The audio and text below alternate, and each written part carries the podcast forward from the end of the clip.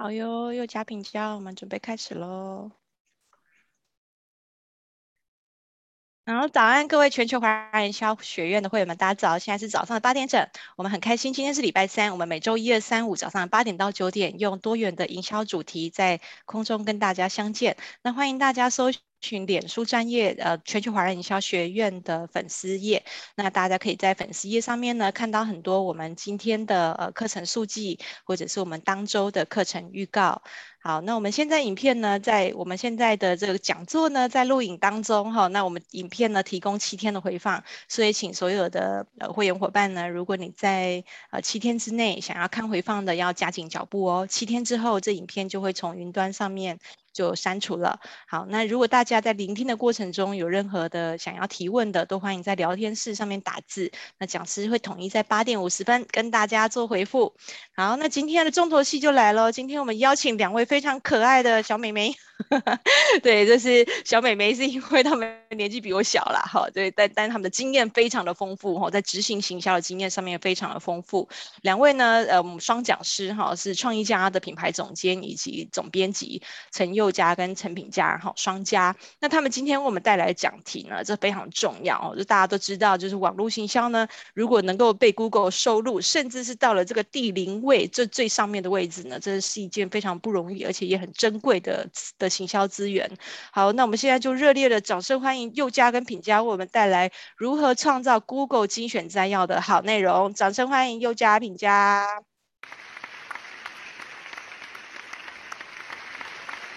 好，等我一下哦。OK，好，那换你们看，可以吗？可以。这样有看到吗？有，有吼。好，嗯，哎，大家早安。就交给你们了。好，我先关。大家早安。早。我是创意家的总编辑秦佳，很早没很久没有被叫小妹妹了，所以心情很好。好。那我们今天要来跟大家分享，就是刚刚伟荣有讲到被收录上。呃，你的文章被收录到 Google 精选摘要，其实是一件很珍贵也不容易的事情。所以，我们今天就要来分享怎么样去创造可以上 Google 精选摘要的好内容。那先自我介绍一下，我是品佳。那写作采访的经验已经超过八年了，之前是在好优数位担任主编。那我经手过的新闻稿跟官网文章都已经超过了一千篇。那我一直努力想要用文字来为客户创造更大的效益。那我们请佑嘉来自我介绍一下。好，大家早安，我是佑嘉。那我过去数位行销经历有六年。那我我是擅长规划品牌的关键字还有内容策略。那我本身也是在好优数位担任过执行长特助跟专案经理。那也在半年内有帮客户的网站提升至少三倍以上的自然流量。那我们接下来就会交给品佳。好，那创业家主要是做什么呢？其实我们很呃专注在内容行销，包含品牌跟人物专访，还有网络新闻的曝光。那近来有越来越多的品牌或者是企业，他们想要丰富他们的官网内容，所以整个官网文章的议题规划也是我们的强项。那今天分享三个大的重点，先我们先快速带过。第一个会。呃，用很快的方式带大家了解什么是精选摘要，那它的重要性又是什么？那接下来呢是分享我们如何去发展整个网站的内容议题，因为就是常常我们在遇到客户都会问我们说啊，我们也很想写官网文章啊，但是都不知道要写什么，所以这一趴我们就是会来跟大家说我们是怎么样去发想的。第三个部分就由佑佳来分享说。呃，在撰写官网文章的时候，你可以掌握哪一些原则跟要素，可以提高就是文章被收录为精选摘要的几率。好，首先我们来看一下什么是精选摘要。呃，有时候大家在 Google 的时候，可能会发现，诶，在原本的搜寻结果第一名上面出现了一个特殊版位，那它会像这个简报上这样显示的，用很简短的方式，然后快速的让你。得到你想知道的答案，然后它还会附上一个连接出处。那这个就是现在内容行销的兵家必争之地——精选摘要。那实际上精选摘要的呈现方式不是只有这一种啊，像我们随机搜了一下，比方说巴斯克蛋糕怎么做啊，如何做好时间管理等等，你会发现精选摘要就用不同的方式来呈现，就是它这里是用列点步骤式的方式，非常的清楚明了。那或者是像我们搜寻这个家里运动器材。这一篇精选摘要呢，它就是列出了用列点的方式整理的几个常见的家用器材，而且去抓取文章里面的图片，让整个精选摘要的版位更加的丰富。好，那被收呃选为精选摘要有哪一些好处呢？因为其实精选摘要它就是在第一名之上的第零名，所以它势必是可以增加这呃消费者的点击率，吸引他们点进去看。那另外一方面，被选为精选摘要，更重大的意义就是 Google 认证过的优质内容，所以有了 Google 的背书，其实可以提升你整个网站的信任度，然后连带的也会让消费者对你的品牌产生更更多的信任感。那我们曾经帮助很多不一样产业的客户去建设官网那目前呢，已经有超过二十篇文章被收录在精选摘要。所以在这个执行过程当中呢，我们也有一些心得，然后想要来跟大家分享。那接下来我们会从这三个不同产业的实际客户案例来分享，我们是呃透过哪一些方式来创造上精选摘要的内容。首先是一个牙医诊所，那其实这个牙医诊所他们本身是有网站的，但是他们的网站是在十几年前做的，就是它的。系统可能已经不符合现在使用习惯，而且也比较不利于搜寻。那在这些旧官网里面呢，其实是有一些既有的知识性文章，但很可惜的是，这些文章当然都非常的专业，但是它没有呃文章整个架构没有经过编排跟整理，然后也没有置入适当的关键字，所以根本就无法被消费者搜寻到。那呃，牙医想要经营内容，一个很大的挑战是，其实现在呃很多牙医都已经在经营自媒体了，所以呃如果然后再加上关键字也都非常的竞争激烈，如果就是说我们在拟定内容策略的时候没有先想好的话，很难从这些资讯当中脱颖而出。那面对这么大的挑战，我们是怎么做的呢？首先。就是建议客户改版网站，因为改版网站就像是先把呃体质顾好，才能让后续的内容去建置，然后发挥更大的效益。那我们采用的是呃比较有利于搜寻的 WordPress 系统。那接下来前面也讲到，就是主要关键字竞争很激烈啊。那我们的做法除了在文章当中置入了大关键字，就是很多人都会搜寻的关键字之外。也同时去经营一些长尾的关键字，那这些关键字，搜寻量可能没有这么大，但是它每个月还是会有固定的搜寻量。那透过这些长尾关键字去累积长尾流量，其实都可以慢慢帮助网站文章排名加速往前。那针对他原本就写好的文章，我们也觉得千万不要浪费，因为那些都是很好的文章嘛。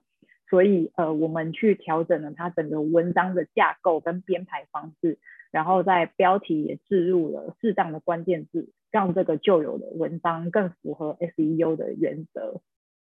那我们可以来看一下，就是经过这些流程之后带来什么样子的效果。就是搜寻我们设定的关键字，就是这个是比较，这个就是所谓长尾关键字比较小，但是还是一样有人在搜寻，搜寻牙桥寿命。它就会出现一篇我们帮他做的官网文章。那呃，其实前面也讲到，我们有呃帮他调整过一个旧的文章，然后重新编排之后，大家可以看这个是呃数据显示呢，其实红圈圈起来那个地方，去年八月网新网新网站上线，那所以也就是说，那个是旧文章露出的时间。那在调整之前，它一开始其实是。都没有什么流量的，但是我们在调整它的架构，然后置入关键字之后，就可以发现，不管是点击率或者是触及都都有明显上升。那所以我觉得，而透过官网文章的建立，那我们帮他反在官网加了很多丰富的知识型文章，它不仅可以带来流量，其实更重要的是让消费者在搜寻文章的时候可以看到这个品牌，然后对这个品牌产生更多的信心，也是为呃这个诊所树立更专业的形象。这些都是官网文章可以带来的附加价值。好，那我们第二个第第二个案例也是一个。非常非常困难的一一个经验。这个这个客户他们是一个电商，然后他们是专卖实验室用品。实验室用品就是除了烧杯啊，或者是滴管这些，可能大家比较还有听过。其他因为认识他们，我们就知道有说什么，有什么微量吸管、离心机这一类的，就是我们从来从来没有在我们的生活领域上。那其实大家可以把他们想象成是一个实验室用品的虾皮，因为他们的品项非常多，呃，超过上百种。那他们其实他们的商业模式呢，主要是以 B to B 为主，就是呃多半是会来跟他们订实验室用品，多半是一些比方说学校的研究单位啊、学术单位，然后或者是一些研究机构等等。但是他们还是会希望可以透过搜寻，然后去接触到更多现在还在实验室努力的研究生，因为这些研究生他们终究是会毕业嘛，以后也有可能会呃成为采购的决策者，所以客户希望可以提前布局去跟他们建立好连接。但是呢，这个呃刚刚有讲到他们的产品非常的多，而且产品的知识水实在太深了，再再加上他们内部人力 很有限。所以就是需要外部团队来协助他们建制官网文章。那其实我们我们一开始也也有帮他们写，呃，客户他们是希望写一些比方耗材的相关知识，像是微量吸管怎么去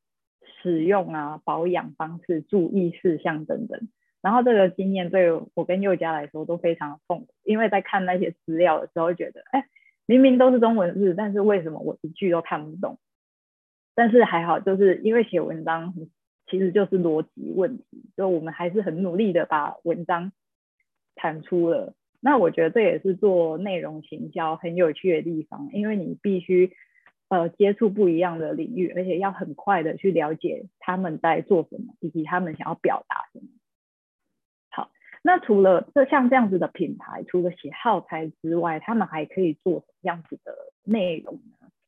那我们建议就是说，其实可以用受众，也就是实验室的研究生关心的话题，来拟定一系列的内容。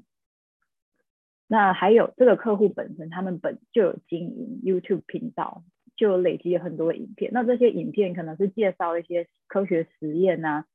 或者是研究生生活等等。那我们也从既有的影片内容，呃，延伸转化，然后写成文章。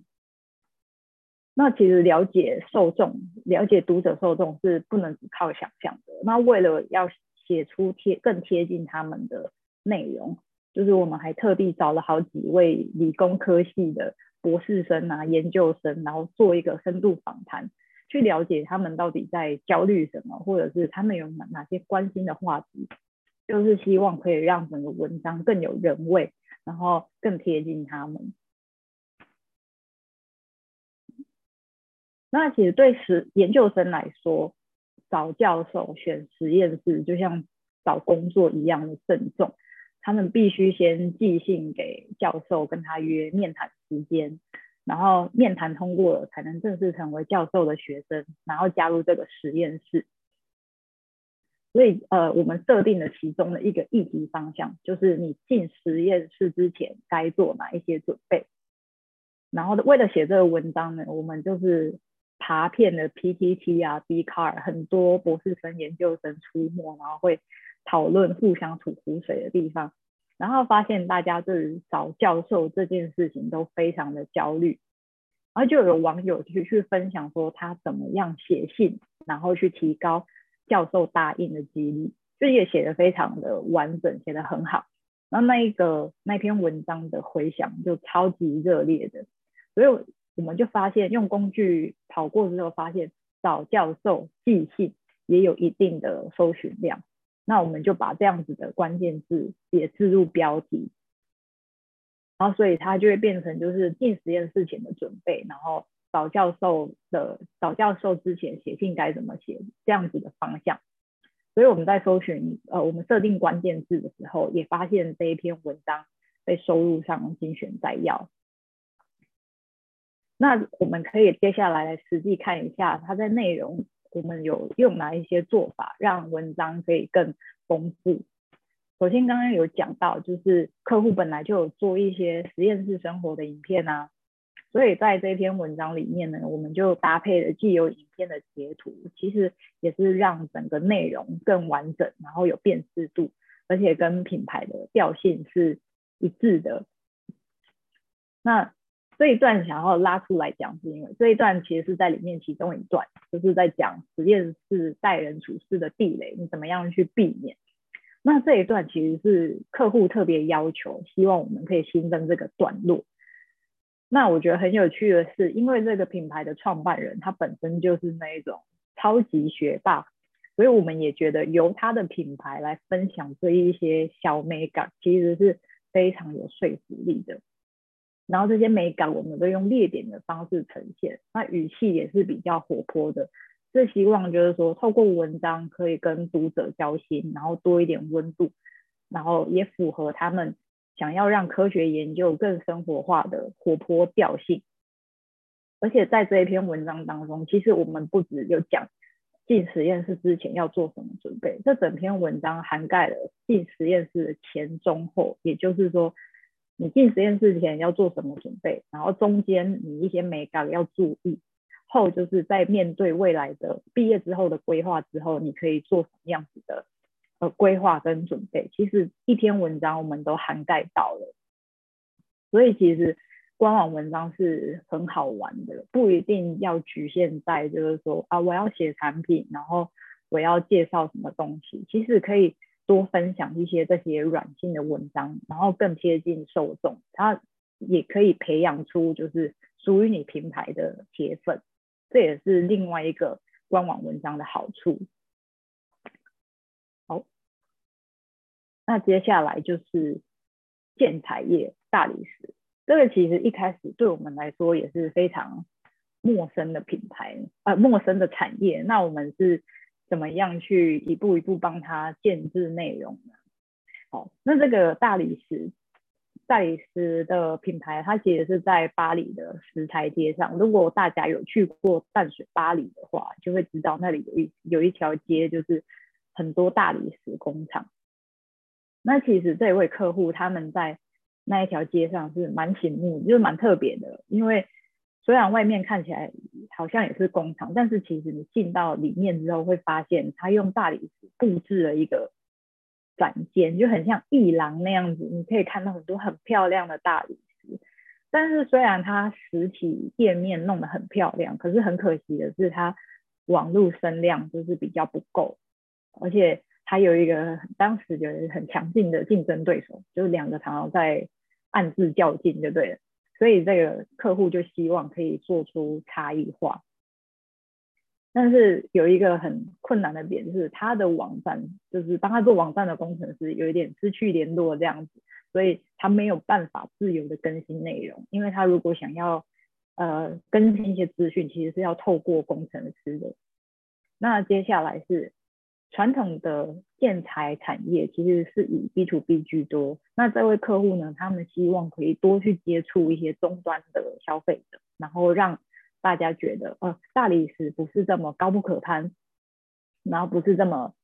遥不可及的建材。希望可以多吸引一些也许预算口袋没有那么深的消费者。那面对这样子的状况呢，我们的。方式当然是第一个，还是要先建议客户改版网站，就是采用呃采用有利于 SEO 搜寻的系统 WordPress 系统。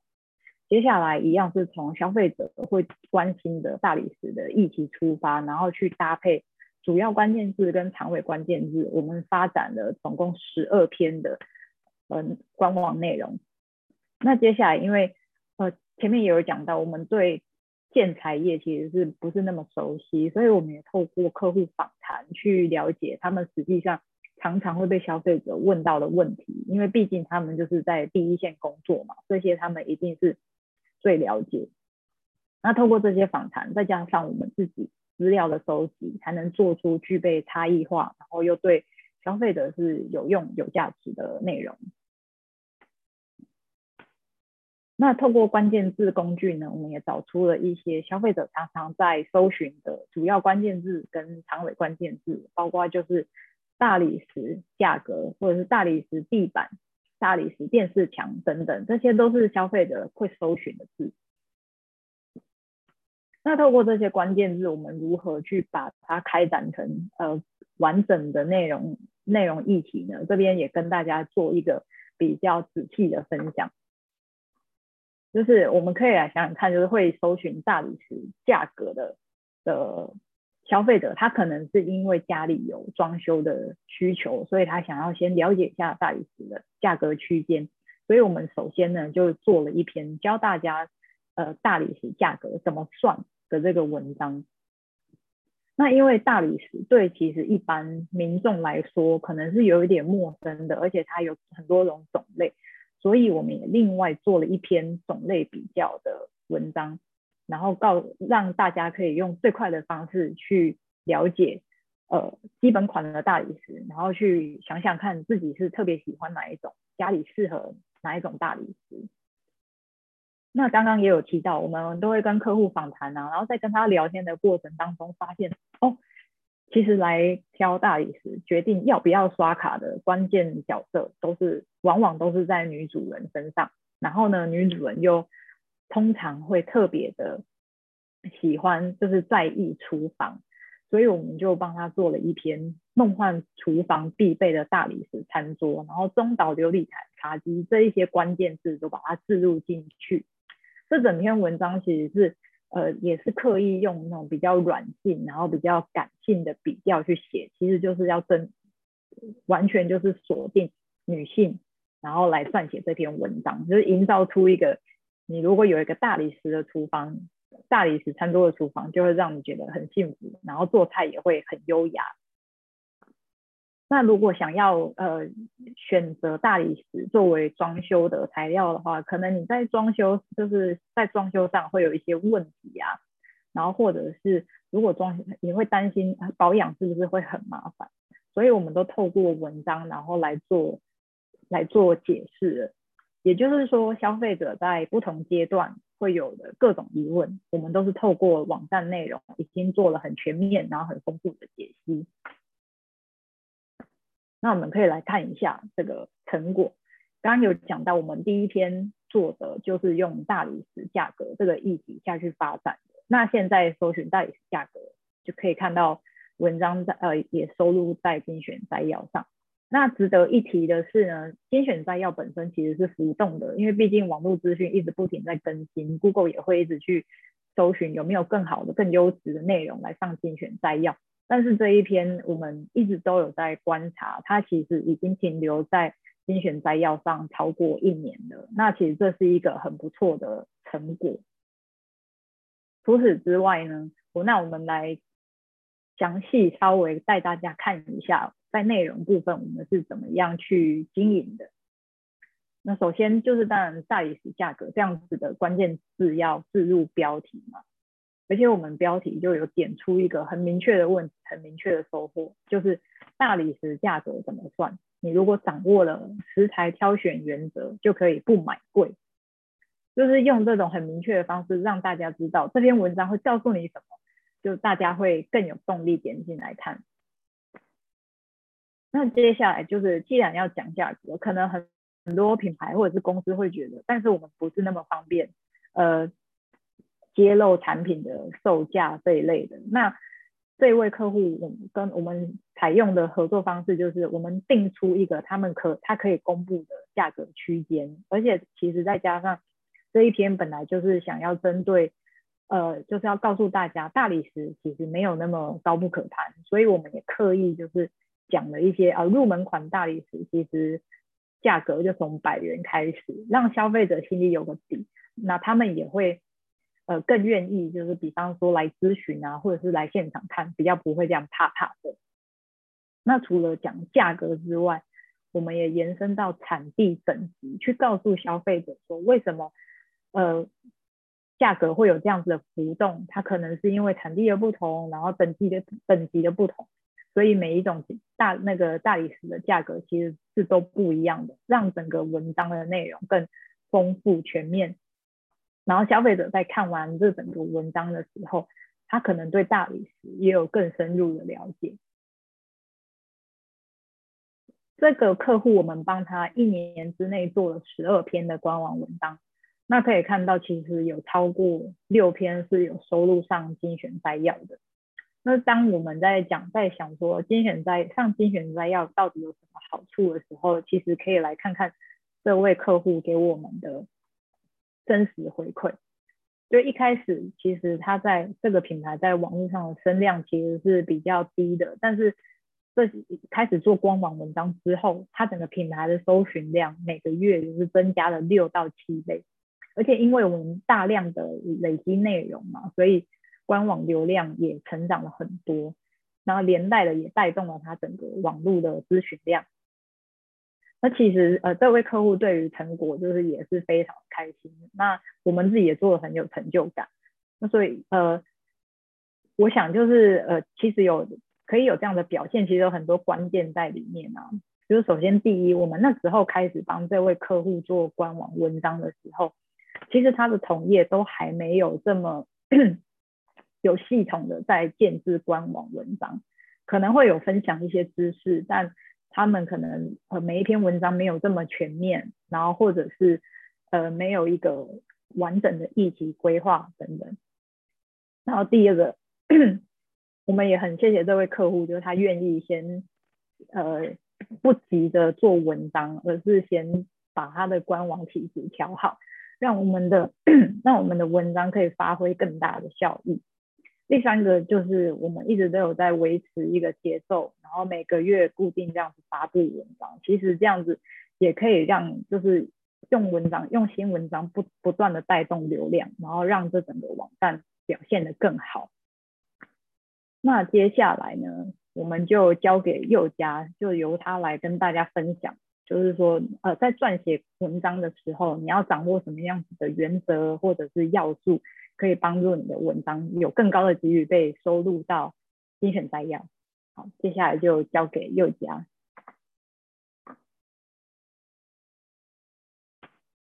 好，我我来分享画面哦。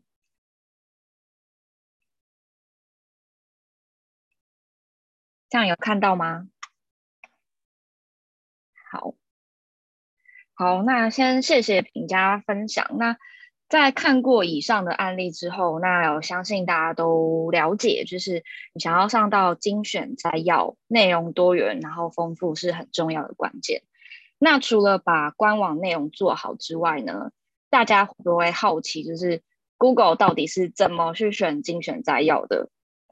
我们自己就很想知道答案，所以去找了 Google 的官方说法。那因为这字有点小，所以我直接帮大家念出来。Google 的自动化系统会根据使用者的搜寻要求，判断网页是否适合呈现实用的精选摘要。呃，大家听完会不会有一种，嗯、有有讲跟没讲一样的感觉？我们在看这段文字解释的时候，觉得其实 Google 它没有想要很深入的跟你解释它的演算法是怎么抓取的，但是它有就是有一个很核心的重点是使用者的搜寻需求，也就是说我们在设定文章的议题时候啊，如果能够从消费者、从搜寻者帮搜寻者解决问题的核心出发，那。被 Google 选中的几率也会比较高。那再来就是说，既然 Google 没有明确的去说明，那其实也没有关系。我们从过去帮客户就是做过这么多篇有上精选摘要的文章经验当中，就是帮大家萃取出了三个大原则。那只要把这三个原则做好做满啊，其实就是你的精选摘要距离均精选摘要距离也会比较近一点。那第一个是，就是首先你的标题用尽量用明确的问题呈现，譬如说就是如何做 IG 滤镜，那家里出现蟑螂怎么办？那鱿鱿鱼游戏怎么玩？类似这样子，如何怎么做？怎么玩？是什么的问问句都可以置入在标题当中。再来第二个是说，要尽量的再去你的在你的大标，还有你的段标以及内文当中去置入关键字。那第三点则是呢，就是你的内容资讯呢，可以尽可能尽量就是，比方说挑一段、两段用表格或是列点的方式呈现。那我们直接来帮大家就是拆解一篇文章作为示范。那先跟大家说，呃，这篇文章是中性的，写给他中信写给目标受他们目标群众的文章。那这个不是我们帮他们经营的，但是我们会选这篇文章的原因，是因为觉得这篇文章很清楚而且入门，那可以帮助大家快速了解，就是 Google 喜欢的喜欢的内容是什么。那这是一篇关于结婚要花多少钱的文章，也给。在在进行文章拆解之前呢，也给大家就是一些小提示，呃，大家可以去在进行议议题发想之前，可以去整理你们消费者最常问的问题，那把它整理成一篇篇的文章。那这个同时去帮你的，呃，可以在你的放在你官网上面，可以去作为客服的素材，那甚至是作为行销的素材，那也可以帮你们提升专家的形象。接着就来到文章的内容。那从标题还有前三行，就是我们可以看到，在在前三行的部分呢，它就是直接给了读者一个情境，主角要结婚了，然后开心，很开心，但是想到结婚花费，就是会觉得心情有点沉重。所以他在标题还有他在内文前三行全部都置入了结婚花费，结婚要花多少钱。结婚预算这样子的关键字，那这些关键字你可以看，大家可以看到，我们都帮大家框起来了，就是他从一开始都做得非常的到位。再来呢，我们就进到第二段跟第三段，那大家也可以看到，我们一样有把大家帮大家框出来，就是关键字，所以他在段落标题上面啊。都有再去进行，就是结婚要花多少钱，花费多少这样子的置入。那再来，他进到了就是实际要跟你说花费多少钱的地方呢？他直接把各种结婚项目的结婚的仪式，然后要购买的项目，全部都用表格化的方式去呈现。进到了中间的部分呢，他一样就是用表格化去呈现。那这个表格化呈现的好处是，它可以很清楚明了的让消费者知道他需要哪些资讯。那我还如果我是消费者的话，我还可以考虑说我要不要省下某些项目。那表格化也可以就是有点算是偷吃步的一个方式，它可以让你的文章看起来很丰富，但是字又你又不用写的很多。在列完费用之后呢，这篇文章呢就又他就告诉你，如果你想要节省支出的话，你可以有哪些解法？他给你八点的省钱小撇步，那这八点全部都是用列点说明的方式去教你节省结婚的支出。那列点说明的好处就是也让 Google 知道，他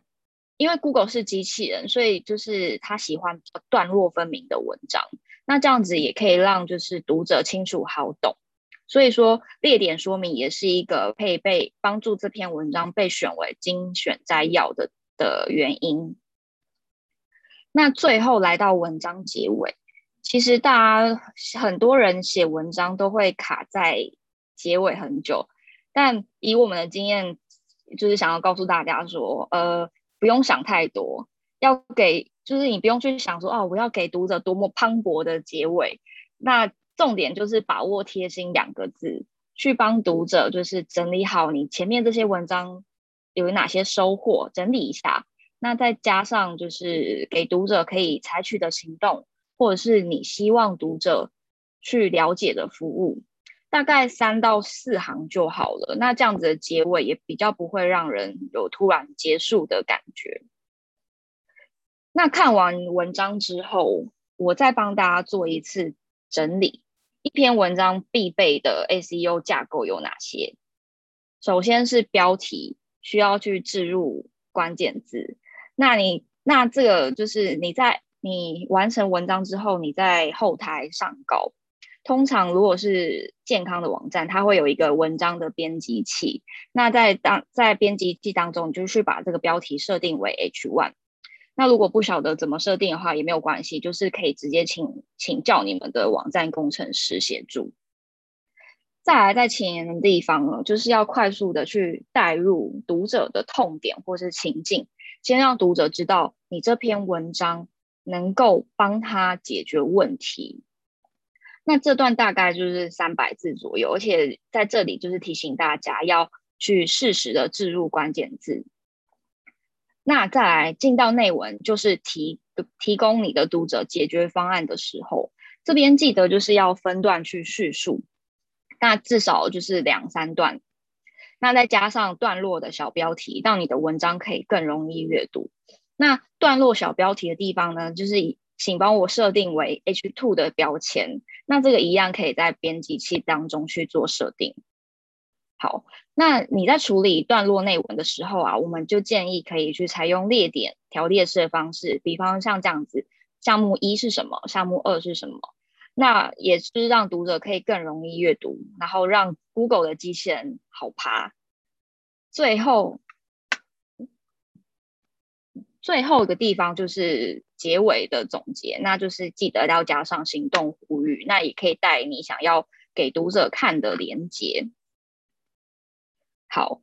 再来就是提醒大家，文章不要忘记配上吸睛的图片。那如果说你的内容种类也很丰富，项目很多的话，你也可以多配几张图。那 Google 在抓取摘要的时候呢，就会有可就会可能去同步收录很多张图片，就像我们前面讲的运动器材的种类一样，它就是有很多张图片的呈现。好。那我们前面花了一些时间来去强调文章架构的重要性，这页其实就是想要让大家再回忆一次。其实这页之前之前评价在讲牙医医疗业的时候，已经有成已经有就是让大家看过了，那就是想要让大家回忆一次。呃，我们就是实际帮客户调整了旧的内容架构，那获得的成果就是它直接有了在曝光跟点击上都有了明显的成长。那所以说，照着架构写文章是非常重要的。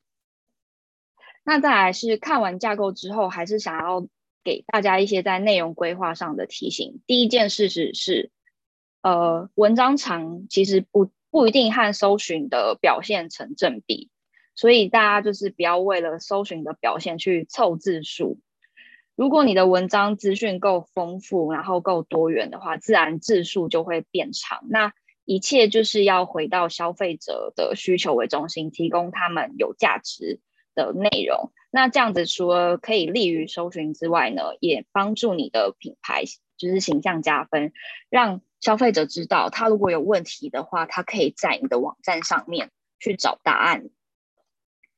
再来想要跟大家分享这张就是客户提供给我们的流量数据，蓝色的部分是自然流量，橘色的部分是广告流量。那绿色的话就是两个流量加起来的整体流量。那我们有在中间的地方帮大家标示了红色，就是呃，大家有看到突然有个很很明显的凹陷，就是顾呃库客户的广告流量突然暂停了。那但是他因为这个客户呢，他有一累积一定时间的呃内容，所以它的。自然流量还是存在的，那它整体的流量也不至于因为广告预算暂停，然后就直接归零。所以想要提醒大家，就是呃你在做关键字广告的时候，你其实也要同步去经营的内容，那也也需要给你的内容一些时间去累积，因为它不会，它虽然说不会像关键字一样这么快看到成效，但不会像关键字广告一样看到这么快看到成效，但是随着时间的呃累积流量也会逐步攀升。那呃，再来还有一点时间，就是想要跟大家闲聊一下，因为我们平常就是做关键字还有内容，所以没事就会去搜寻一些关键字，然后或者是说看看 Google 最近的搜寻结果有什么样的变化。那我就是呃前几天没事在搜寻 SK Two 的评价，那就有发现这篇呃痞客邦的部落客分享文章被选为精选摘要。那我就好奇点进去看，然后就有发现里面从头到尾没有出现“评价”两个字，那我就会觉得很奇怪啊，因为其实我们以我们正常的呃正常的流程是，你文章还是要去置入关键字嘛，但是它为什么会没有出现“评价”两个字，还是会被选为精选摘要呢？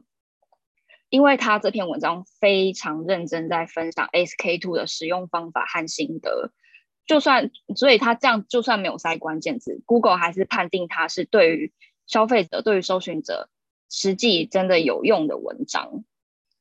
那我就猜想啊，Google 真的有在进化，它有在变聪明，它不是只有在从关键字去判断而已，而是真的会去判断什么样的内容对搜寻者有益。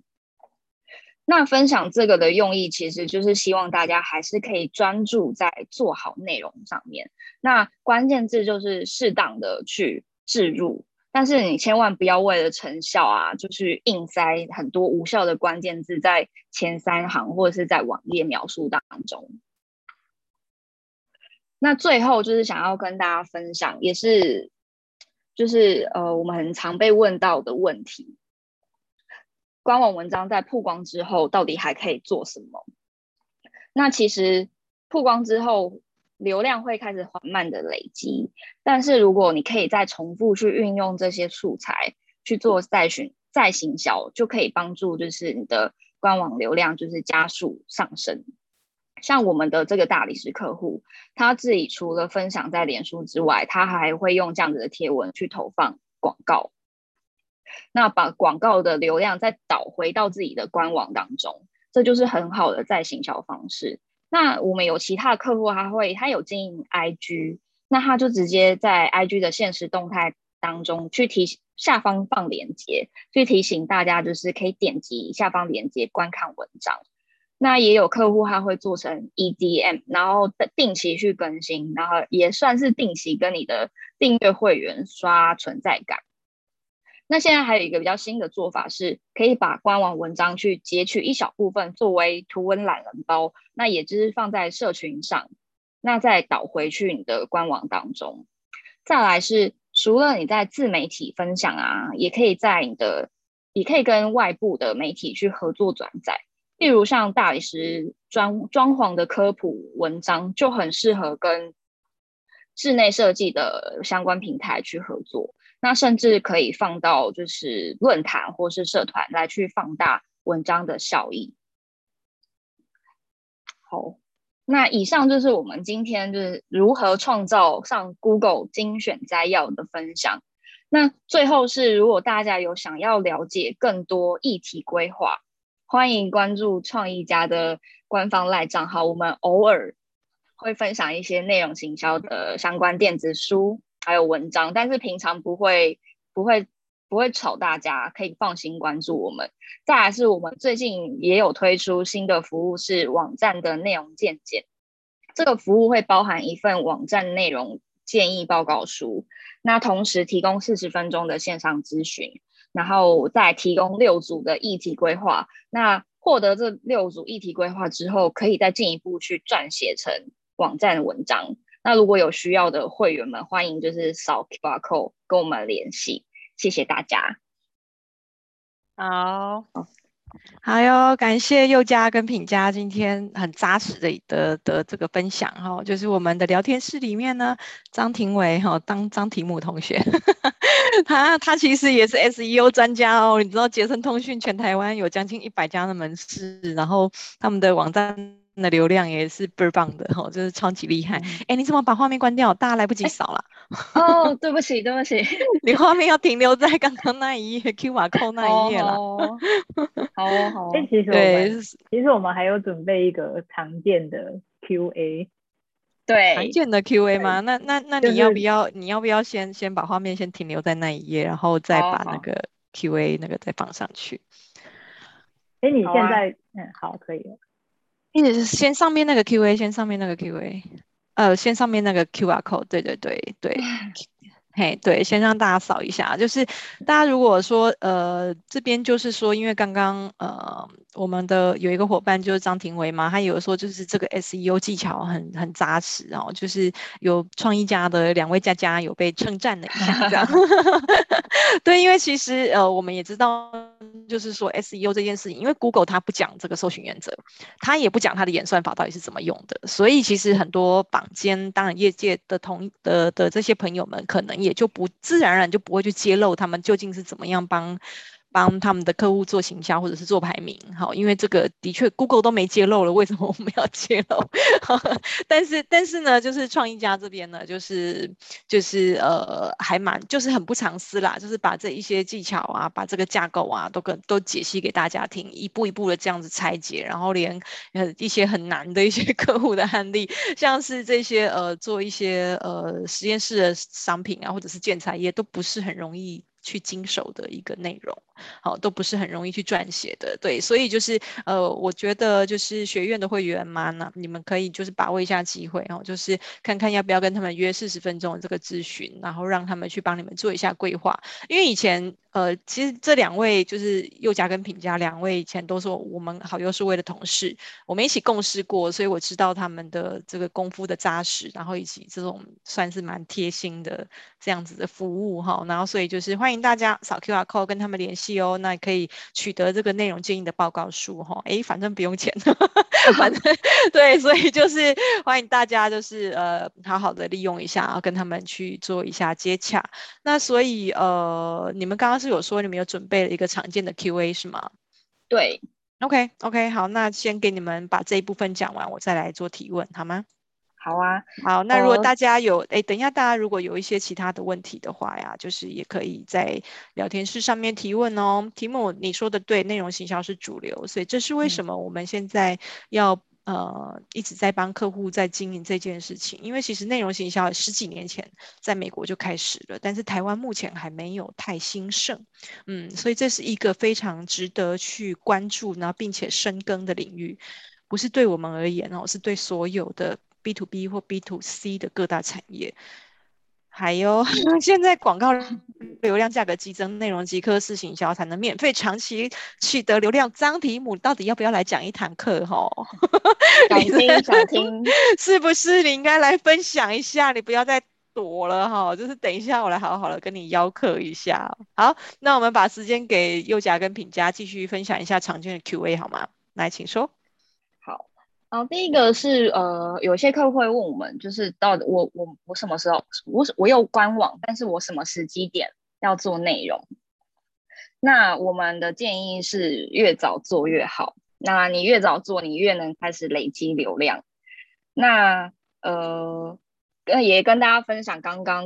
呃那个大理石的案例，他就是他的那当时他要做网站的时候，他的竞争对手还没有开始做。网站内容，那等等到我们现在已经开始，已经帮他累积了十二篇的文文章，然后就是已经将近一年了，那流量也已经就是很稳定了。那他的客户才啊，他的竞争对手才想到说，哦，那他要来更新更新官网了，可是他现在还没有内容，所以说其实你你不做的话，别人可能想。可能会超前你一步开始先做，那我们的建议当然就是你可以越早做越早累积的比较好。那再来第二个部分是，有些客户他可能有一些预算的呃考量，那我们就会建议说，如果你有预算的考量，那还没有网站的话也没有关系，你可以先经营 Google 商家，把 Google 商家经营好，那去回复你的。呃，消费者在上面的留言，那其实也会帮助你更更容易被消费者看到。那长但是长期来看呢、就是建议还是要把网站给建立起起建立起来，然后做好内容，这样子的流量累积才是会真正属于你们的。那再来第三个部分是网站内容大概要多久才会看到成效？这个也是一个就很常会被问的问题。那我们以我们的经验来说，至少至少最少都要三个月。所以说，呃，如果想要看快速看到成效的行销方式，当然我们就会建议客户他可以去做关键字或者是做 Facebook 的广告。但是如果是想要对，就是想要呃累积长长时间的流量的话，那当然就会需要一定的时间，甚至到半年、一年都有，都都是必要的。那这个有一个很大的前提是，需要在需要在网站体质好的情况之下去，就是这是一个很大的前提。因为大家刚刚有发现，就是我们会去建议第一呃那个大理石的客户还有医疗业的客户都去更新他们的网站，就是因为网站的体质体质其实会影响到你的整个就是在 Google 搜寻的表现。那 Google 其实也一直都在强调这一点嘛，包含你能不能给你的使用者很好的就是搜寻体验等等的。那呃，我们有一个客户，他就是他在一开始跟我们接洽的时候呢，他其实刚做好新的网站没有多久，大概大概三个月吧。那我们当时候其实看他的网站就有一点呃有点小担心，因为他他的网站。并没有这么的利于搜寻，但是因为他的网站他头已经洗完了，就是你要他再重重新花一笔钱再去做网站，就就是比较比较是一个没有办法去，不是他的优先考量。那那我们就是还是去帮他努力的做好了他的内容，可是就有发现，就是他的内容相较于 WordPress 系统的网站就没有那么快的可以让 Google。可以被 Google 搜寻到，也没有那么快的可以去排到前面的排名。所以说，就是跟大家分享这个案例，是想要让大家知道，就是如果你们有想要换网站网站的需求，那建议可以以 Word WordPress 为优先考量，因为它会比较利于 Google 搜寻。好，这个是我的三个 QA 的回答。好，谢谢优嘉的补充说明哈。的确啦，就是我们以前，我们以前在共同在共事的时候啊，就是我们常常会遇到一些客户，他们可能来找我们，然后我们先看一下他们的官网，因为我们都会先做一下官网的鉴检，这部分我帮你们补充说明一下，就是我们会做一下官网健检，然后。就是看他们的官网，然后就会还有那种很古老的，还有 Flash，你知道吗？我就惊呆了。然后那个 Flash 那一页就是会会会空白，因为它已经不能跑了这样子。然后就就一整个，然后然后而且也没有那种 RWD 啊，就是就是这样小小的，然后你要不断的去把它 zoom zoom zoom，就很夸张。对，反正呢，就是后来我们就是都会诚心的建议客户说，一定要官网要先重做，不然我们放再好的内容上去，其实都搜寻不到，Google 收录不到都没有用哈，就是。是，所以就是等于是说，体质要先调好了，再去做外部的行销，要不然就会像像题目说的哈，像我们呃聊天室里面有个同学分享的，你一直去下广告，它其实就真的是一个黑洞，它有点类似像是饮鸩止渴的概念。你今天有下广告有流量，没广告你流量马上掉到零。对，那那真的只有说你有一个扎扎实实的内容，然后符合 Google 收入原则，符合 Google 的这个演算法的内容去撰写，并且符合消费者的需求，搜寻的人他就是想知道答案，你给他看答案，这些条件都符合了之后呢，你才有办法让你的体官网体质很健康，然后去拿到很多的那个呃自然的这样子很很很稳健的这个流量。好，那那但经营这一些，它真的是需要很多的心力，还要他也要花时间去等待，因为你不可能说我写一篇，我今天马上就有十万的流量，因为我们又不是放尸体或裸体，所以所以真的他还是要有一个时间的这个等待啦。哈，那那像呃杰森通信啊，就是我刚刚一直在讲了，我们那个伙伴里面有一个是杰森通信的哈，他们的网站其实内容也是做的非常的厉害，每天的那个更新的频率其实是还蛮不错的。大家也可以去常会搜寻到，常常会搜寻到。常常会搜寻到，对不对？但是搜寻 iPhone 十三的时候，对不对？想换新手机的时候，我常常会看到，所以这个那个关键字的堆叠，嗯，没办法速成。但是呢，你只要能平呃定期的、好、哦、有效的去更新它，你一定能收成。我说的就是没办法速成，可是你一定能收成。好、哦，就是说你的流量。那个是需要累积的哦，那而且累积起来之后，你就不用再去，就是说有下广告才有流量，没广告就没流量，好，就是这个是一个无底的黑洞啦，哈，就是这边补充说明一下哦。好，那这边有一些问题想要问一下，就是宥嘉跟评价呀，就是我们在讲这个内容行销的时候啊，就是呃大家都知道说，哎，我刚刚有讲到一个一个重点，就是像一些 SEO 公司，他可能不会告诉你他是怎么做，因为他可能害怕说，哎，我如果教会。你了，你会不会就就自己做了，然后就不就不跟我们合作这样子？但其实我我在想说，其实这件事情不会，其实不会发生，因为其实如果我们越跟客户越透明，告诉他们我们是怎么做的，其实呃一般的客户其实是会愿意更信任，更信任，然后更愿意交付。就是当你东西、你的资料很、你的操作的方法跟逻辑很透明的时候，其实客户的那个信任感是会更提升。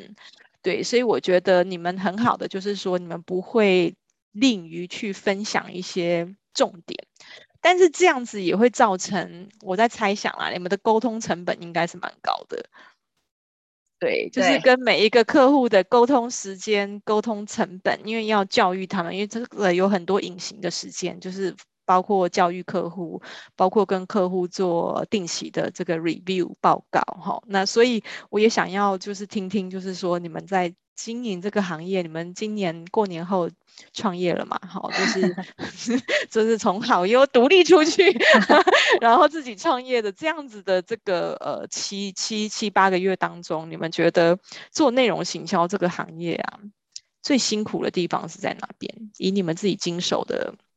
这个原则来看看，你们觉得最辛苦的就是最不容易做的，然后或者是比如说，嗯，其实很难规模化，就是就是看你们觉得啦，就是你们分享一下，因为我我也很少跟你们交流到这到这一块，就是你们觉得这一个行业目前最辛苦的是哪边？来，请说。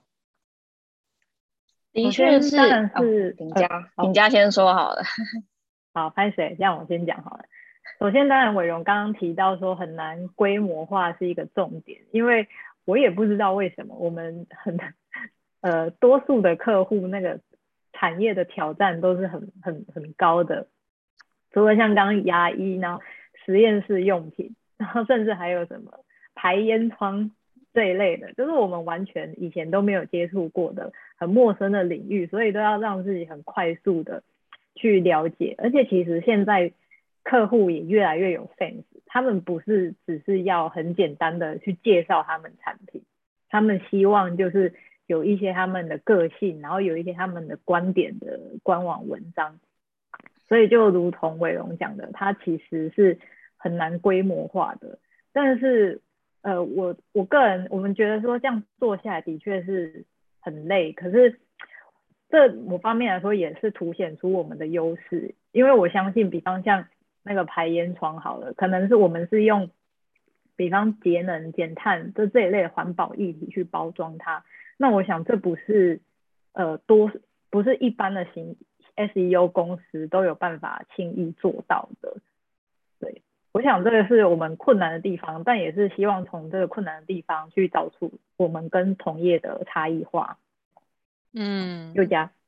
因为哦对，而且其实我们我们花。比较多的时间在跟客户去沟通，那其实也是算是在跟客户交心，所以说客户都会很放心的把他们的、嗯、呃内容交给我们来规划，甚至有一些想有一些问题也会就是常常会在群组里面就是去做讨论。那呃也像像大理石客户也是跟我们签了第二年的年约这样子，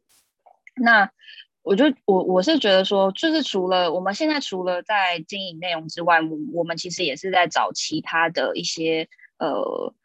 内容相关的服务，甚至我们也希望可以把内容再去有更多的呃更多的发展可能性。嗯，对。然后，比方说，它可以再去重复再运用在什么样的地方？那这些都是我们希望可以去提供给客户更多的一些服务范围。嗯，就如同我刚刚所说啦，就是真的，就是内容行销，它在美国已经蓬勃了这个十几二十年的时间，但在台湾，我真的觉得就是很少看到，就是有很完整的内容行销的案例。好，那这个同时也是我跟宥嘉还有品佳，我们想要，我们想要一起去努力，因为他们过去曾经是我们好优在好优数位我们共事，然后现在我们成为了合作伙伴，就是协作伙伴这样子的一个角色，所以我们很想要一起把台湾的这个内容行销专案，把它，或者是说把这个案例把它完整化。对，那那也跟各位就是预告一下，我们就是在十二月的时候，我们会一起去，我们也会一起办一个内容策展的一个讲座。好，那那这个内容策展当然会，我们会把我们手边的案例都整理一下，就是呃，用刚刚呃张提姆说的，就是张庭维哈他讲的，就是这种内容即刻式的这种行销，好，来来来为各位就是帮这个内容行销呢这个产业做一个崭新的整理跟观点，那也希望能提升更多就台湾对于内容行销这个议题的关注度。好，那那就是这边呢，就是跟大家预告一下，我们即将有个内容策展的讲座，有请大家密切关注我的脸书。这是那个创意家的这个 QR code 哈，那大家不知道有没有把这个 QR code 都扫起来了？如果没有的话，没关系，我是他们的经纪人哈，就是欢迎 欢迎那个 line 给我，我也可以把他们的 line 就是资料哈，就是连接一下这样子。OK，那呃画面给我一下，我来预告一下呃明天呃后天的这个讲座了哈，